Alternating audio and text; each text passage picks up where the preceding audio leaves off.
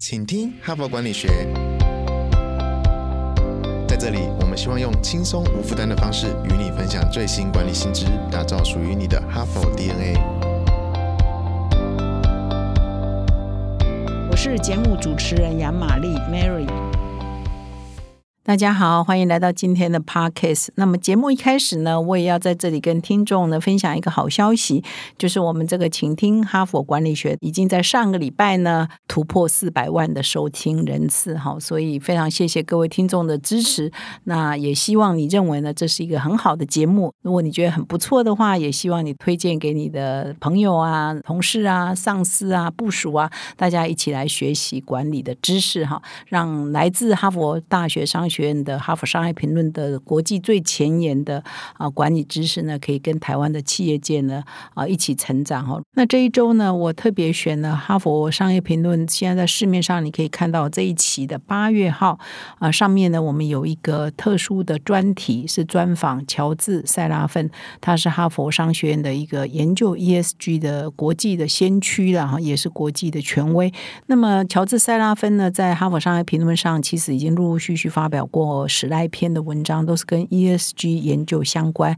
那最近呢，我们的集团呢也即将出版他一本书，叫《目的与获利》啊，Purpose and Profit。那么我们呢也特别呢，因为今年呢是哈佛商业评论一百周年哈，所以全球各地的版本呢都在举办这个一百周年的庆祝的活动。那么在台湾呢，我们就特别呢邀请这个乔治塞拉芬，因为他是哈佛商业评论上非常重要的作者之一嘛。那他现在研究领域。ESG 呢也是台湾企业界非常关注的哈，所以我们也特别庆祝一百周年呢，就邀请他做一个 live 的岳阳的演讲，来谈他这一本书有哪些新的一些观点哈，是可以给台湾企业界做参考的。所以我们在九月十三号呢，即将要举办一个他的专题的演讲。所以为了这个演讲暖身呢，所以我们杂志呢先啊介绍一些他啊新书的一些重要的内容，同时也为他做了一个专题的采访。那这一周 park 我就找了几篇他曾经发表在《哈佛商业评论》上的有关 ESG 的文章，我觉得蛮好的啊，在这里呢跟各位做分享。今天呢，我选的这一篇文章呢，是他发表在二零二零年十二月的一篇文章，叫《衡量公司产生的真正影响》哈。那也就是他的主要的研究领域呢，也在于影响力会计这件事情哈。那么哈佛大学商学院呢，为了推动就是说了解说 ESG 啊的作为啊，或者他实践。的好坏怎么样在财务报表上可以呃表现的出来呢？其实有一个研究计划，就叫影响力加权会计哈啊，英文叫做 Impact Weighted Accounts 哈 Initiative，它是一个研究的一个专案的组织哈。那么这一个组织的共同主持人之一呢有两位，其中一个就是乔治塞拉芬哈。那所以他的那个主要的核心精神就是要让这个企业，不管你对环境所做的好的还是不好的，对社会。会做好的还是不好的，对公司治理做好的还是不好的，这些构面的，不管是你好的还是负面的，还是正向的，都可以反映在你的财务报表上，能够透明哦。就是你的会计报表不是只有看到你的营收与获利，而是这些 ESG 很重视的环节，也可以在财务报表上显现哈。所以才会有一个这样的一个研究计划，就叫做影响力加权会计研究计划。那么，所以这一篇文章啊，其实就是影响力会计加权研究计划的这两个主要。的负责人一个是乔治塞拉芬哈，另外一个呢叫 Rona Cohen 啊，隆纳德科恩哈，他们所共同和谐的，基本上也就是他们这个研究计划所研究的成果，发表在《哈佛商业评论》上。那么影响力会计呢，要怎么定义呢？它事实上就是一个全新的一个会计方法哈，不只分析企业的营收跟获利，还要量化这个企业哈，也就是这个组织对世界真正产生的影响，不管你是正向影响还是负向影响，都要进入做量化。那这一篇文章一开始就说，他这一篇文章的立基点呢，就根据他们这个影响力加权会计研究计划，在二零二零年的七月，哈，这篇文章发表在十二月嘛，在二零二零年的七月呢，他们曾经出了一份影响力成本报告，而且偏重的是环境哈，所以叫环境影响的成本报告。那这一本成本报告呢，是研究了蛮惊人的，一千八百家公司，当然绝大多数都是美国的公司，然后用影响力的角度哈，去重新审视公司真正的获利能力哈。比如说他这边举的例子啊，因为我们要回想一下这篇文章发表的时候，疫情呢刚发生，那没有很严重。然后呢，这个他发表的时间是二零二零年七月份嘛，那学者研究他的财报可能都是二零一九年哈，所以他这边举了两家航空公司呢，都还获利很好，一个是啊德国的汉莎航空，一个是美国的航空，这两家公司呢在他这个文章里头提到是他们的获利呢都非常的亮眼，但是呢这两家公司呢都有非常沉重的环境成本呢哈，这里当然没有仔细去算它的环境成本是什么了，我想是排碳啊、污染啊这些啊都把碳费啊、碳税如果都算进去的话。这边写说，德国的这一家航空公司有二十三亿美元的环境成本，那么美国的这一家呢，就有四十八亿美元更高，double 的环境成本。但这两个环境成本呢，其实都没有进原来的财报里了。如果把这两个呢都进财报的话，哇，这两家公司就没有获利亮眼，甚至还是亏损哦，其实都没有赚钱嘛，哈。所以就是说，你的获利啊，如果把你的环境成本也算进去的话，你根本就是没有获利哈。那么在这一千八百家公司。里头有超过哈，超过一千六百多家公司啊，将近一千七哈，都是获利都是正的。但是呢，其中有百分之十五的公司呢，造成的环境破坏呢，其实远高过获利。等于是说，将近一千七百家公司有十五个 percent 啊，其实是。没有赚钱的，因为它的环境成本呢是没有被计算。如果算了的话，他们就是亏损的。另外呢，还有三十二 percent 的公司呢，如果扣掉环境成本之后呢，他们即使不算亏损，但是它的总获利呢都衰退超过四分之一以上哈。那么哈佛的这个影响力加权会计研究计划呢，再把所有的一千八百多家公司分行业别哈来区分，比如说有的是科技业啊，有的是什么民生啊，有些是服务业啊等等啊。他后来这个。一行业下去分呢，就发现说有几个产业，其实它的环境成本呢都超过它的总获利的四分之一以上。也就是说，如果这些公司把环境成本赚下去的话，至少它的获利都会减少四分之一以上，甚至呢赚的钱都不够它亏了哈。那这些行业比较严重啊，比如说航空业算是其中之一，还有一些电力行业哈，就是发电公司，还有建筑业哈，或者是营建业、材料业等等啊，都是属于这种环境成本相对比较高。高的行业，那么企业可能有污染产生环境成本嘛？但是企业也可以透过改善社会福利啊，或改善他的员工的福利啊，改善他的工作状况啊，增加他的正向影响哈，这个就可以变成加分了，就变成说你是在比如在 S 的构面啊，或在 G 的构面啊，你就变成是加分题。比如说他这边举了一个 Intel 哈，在二零一八年的 Intel 就在美国高失业地区，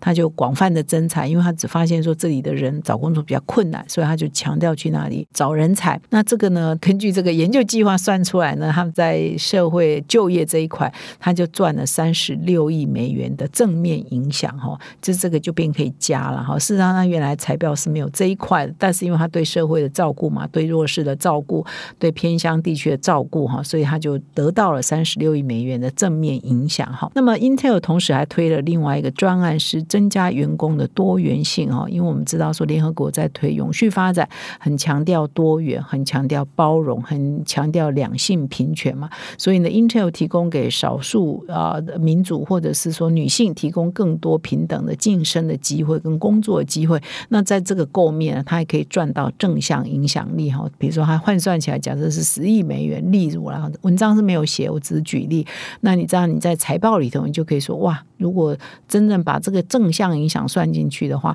它就变成加了十亿是。额外赚的嘛哈，所以这个环境的影响和 social 的影响、治理的影响都可以有正的，也有负的。那这个会计准则，这个新的这个影响力加权会计研究计划，就是要把这些不管是正的还是负的，都可以算进你的财报里，真实的反映呢一个企业真实的社会影响力是什么。那么，为了推广这个企业越来越重视它的真实的社会影响力呢，这篇文章也点出了三个方向，就是说，我们尽量的要让一个企业除了财报之外的其他的社会的，不管是正向的还是负面的影响力，可以更公开、更透明的。不管是政府也好，或者是投资人也好，或者一般社会大众，其实呢，都可以做一些事来让这个企业的社会影响力更公开、更透明哈，而不是我们只看它的财报而已哈。这边呢就推荐了有三种方式呢，可以啊来强化强化这三个作为，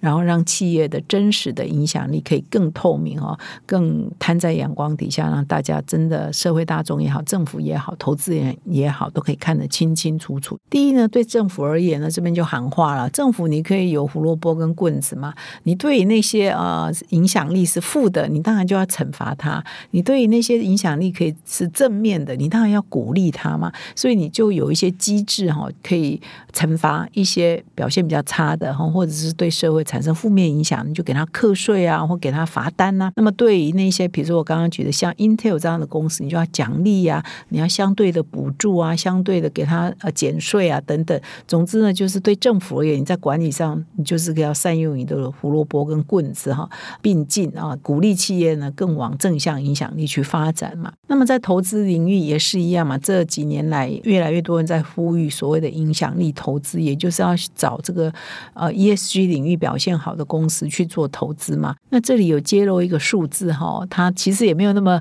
精准，但是他也提出这个数据来供各位做参考。第一个，他是提到说，已经有越来越多的资金呢是往 ESG 领域去跑。那么现在呢，他估计啊，差不多有三十兆美元哈，是都是在投资在一个 ESG 相关的公司。那么相当于全球专业。业管理资产的三分之一哦，所以这蛮高的哈。那他们寻找是像比如说对员工好的公司啊，对环境好的公司啊，对于气候变迁比较友善的公司啊，当然就寻找 ESG 各种共面都是表现比较好的公司，然后去做投资。那么这些投资呢，其实呢正在努力啊，这些投资人啊或者法人啊，这些基金啊、资本啊，他们其实都尽力呢，要将气候变迁啊、员工多元性啊、员工的健康等等纳入他们的投资决策中。那么他们对于那些比如说造成比较负面影响的公司呢，就会想办法，就是说不推荐嘛，所以就会影响你的股票价值。那这样的情况下，到最后呢，你的这一家公司的，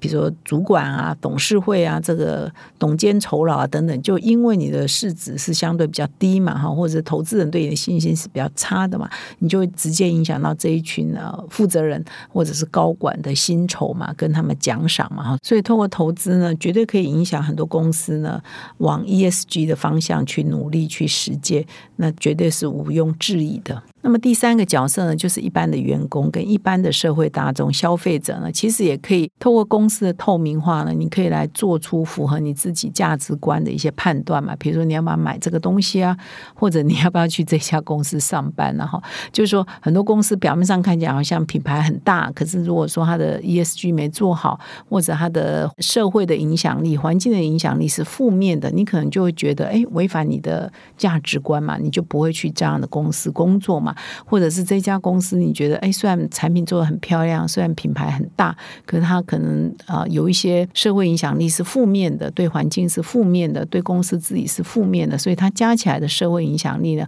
其实也是负的。那你可能就不买他们家的产品嘛？虽然啊，你可能过去觉得它它是一个不错品牌，但是你可以用消费的行为来做出你的抉择嘛。所以呢，员工也好，一般的上班族也好，或者一般的消费者也好，也可以在扮演。说督促企业往追求正向影响力的方向迈进。随着 ESG 的发展呢，其实已经越来越多呃会计界的或者财务业界的人在努力哦，像想要把这个不管是啊企业对环境、对员工、对社会啊等等的这些影响正的、负的，想办法呢，都希望可以反映在这个会计报表里哈。所以影响力会计呢，绝对会改写未来的会计的准则，它会越来越重要。那很多的研究呢，跟实物呢，也都会往这方面去努力。那希望呢，可以研发出一个标准，可以呃套用在许多的公司上，然后形成一个新的呃 criteria，新的一个标准跟新的一个价值判断的一个准则，而不是传统的这个财会的系统了哈。那么，所以呢，这篇文章的结尾就说，哇，哈佛商学院呢会持续往这方面去努力。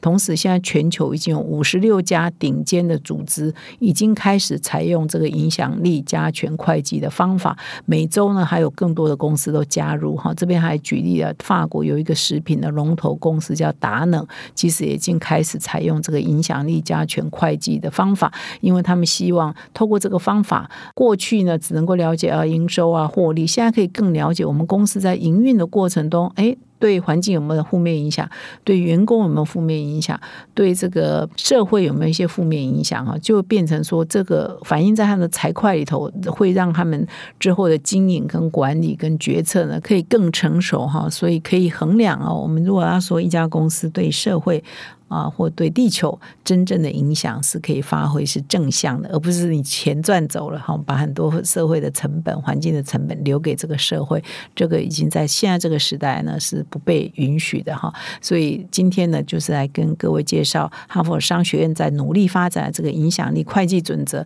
那这个乔治·塞拉芬呢，我们这一期报道这一位呃学者呢，啊，其实就是在这个领域呢扮演非常关键的角色。那希望今天的这个分享呢，如果你刚好也是在会计领域的，真的对你也是蛮重要的哈。最后呢，我要告诉听众一个好消息。那么今年呢是哈佛商业评论创刊一百周年，我们现在呢开始要正式进入我们的周年庆哈，所以我们也会提供今年度最优惠的订阅方案。所以只要订一年呢，我们就会送三期哦。所以邀请各位听众呢加入 HBR 精英订户的行列。现在订阅呢，我们还要再送一本限量出版的好书哦，也就是前不久有分享过《哈佛商业评论》最有影响力的三十篇文章，也就是创办一百年来由《哈佛商业评论》的总部好所精挑细选的三十篇啊，应该说是全世界最有影响力的商业的文章，结集的这个专书呢，来送给各位听众哈。所以希望各位听众都加入我们的行列啊，我们一起来学习，一起来成长。感谢你的收听，我们明天再相会。现在就注册 HBR 数位版会员，每月三篇文章免费阅读，与世界一流管理接轨，阅读更多管理大师的精彩观点。现在就开始。